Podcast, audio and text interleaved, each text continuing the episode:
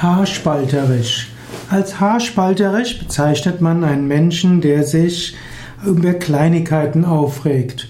Jemand, dem der hypergenau ist, jemand, der kleine Fehler überbewertet, den bezeichnet man als haarspalterisch. Ein Haar ist etwas sehr Kleines, etwas sehr Dünnes vor allen Dingen und ein Haar zu spalten ist nicht so einfach. Und so bezeichnet man über, übermäßiges Wühlen in Kleinigkeiten als Haarspalterei.